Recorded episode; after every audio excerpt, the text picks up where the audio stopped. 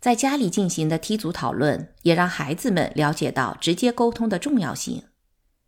一天深夜，我们正打算就寝，十六岁的哈尔和十五岁的尼尔凑过来，提出一个奇怪的请求，希望我们允许他俩偷偷溜出去，和朋友们一起在街上溜达溜达。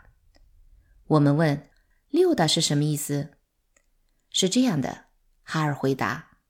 一些朋友在父母就寝后会偷偷溜出家门，在城里从半夜一直溜达到凌晨三点。今天晚上我们想去跟他们碰面，但怕你们半夜醒来发现我们不在家会吓坏的。我笑了，你们是在请求我们准许你们偷偷溜出去？我知道说出来很愚蠢，尼尔说，但我们就是这个意思。你们的朋友没有干过破坏公物之类的违法行为吧？我保证没有。哈尔说。我和薇拉彼此交换了一下眼神，同意了他们的请求。第二天早上，孩子们告诉了我们夜里发生的事情。大约两点半左右，他们在回家的路上被一辆巡逻车拦下了。巡警问他们。父母知道你们在外面吗？他们点头说是。巡警自然不相信，于是开车送他们回家，并一路护送到大门口。满以为孩子们会因怕被父母骂个半死而瑟瑟发抖，但哈尔和尼尔却十分平静。巡警不禁再次询问他们：“父母真的知道你们在外面玩？”他猜孩子们说的是实话。就离开了，也许心想他们的父母可真够呛。哈尔和尼尔后来再也没有请求晚上出去溜达了，因为他们发现并没有我们想象的那么有趣。至于我，那时正经历着双面人生。平时我在大学里进行严谨的实验室实验，周末。我和薇拉在社区领导梯组活动，梯组组员来自各行各业，有牧师、医生、家庭主妇、律师、承包商、教授、商人等。我的学术同行们认为我失去了理智，可能脑子都坏掉了。他们无法理解我为什么要浪费时间去做彗星团体的领导者。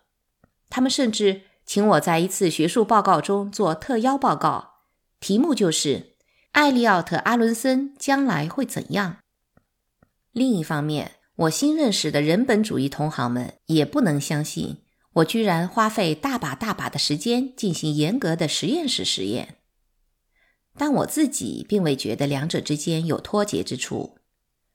我在领导梯组的过程中学到了有关人际吸引、竞争。社会影响和有效沟通的知识，这些都是社会心理学的研究重点。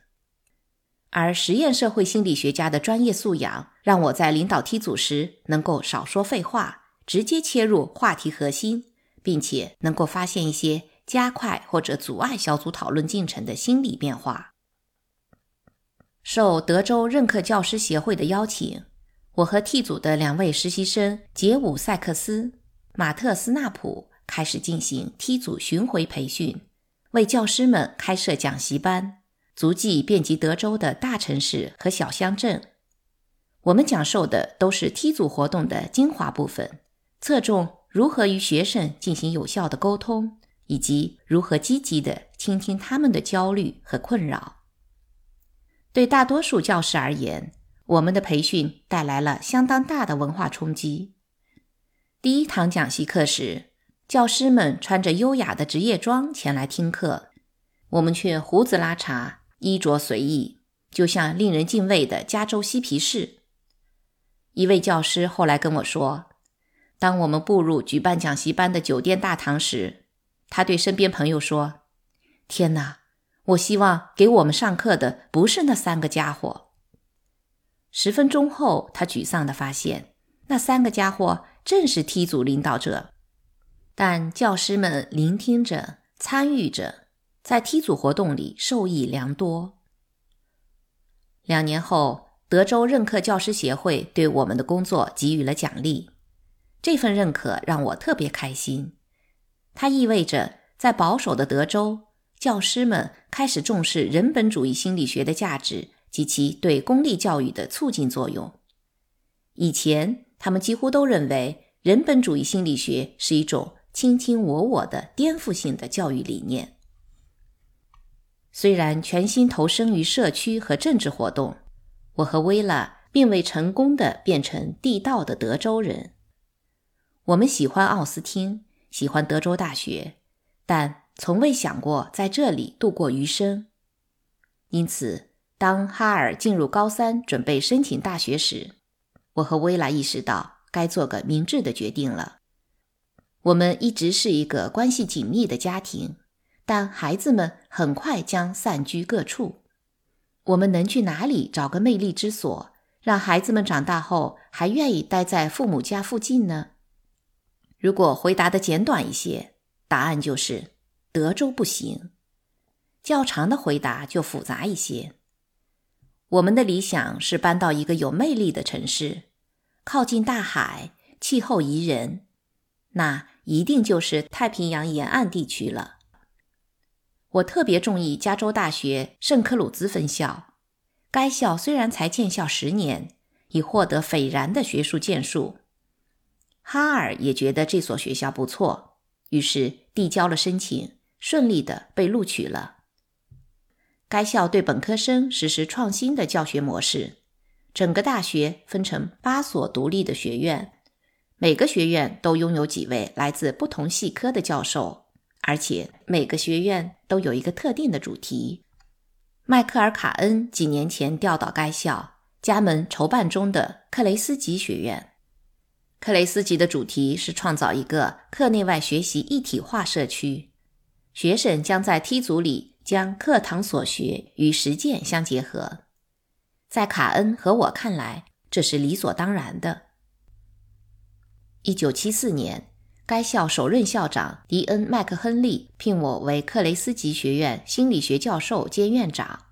他说：“整个心理学系都在热切期盼我的加盟。除了不想接受行政任命，其他的我都很满意。”正当我纠结着是否接受聘任时，麦克亨利又打来电话说：“我必须得告诉你，克雷斯吉学院的几位女教授正提议任命一位女院长。”虽然对你个人没什么意见，但他们觉得这是任命首位女院长的好机会，并且已经推举了两位不错的候选人。不过，学院大多数教授还是投了你的票。如果你愿意，院长就由你来当。这番话倒让我做了决定。我婉拒了学校的聘任。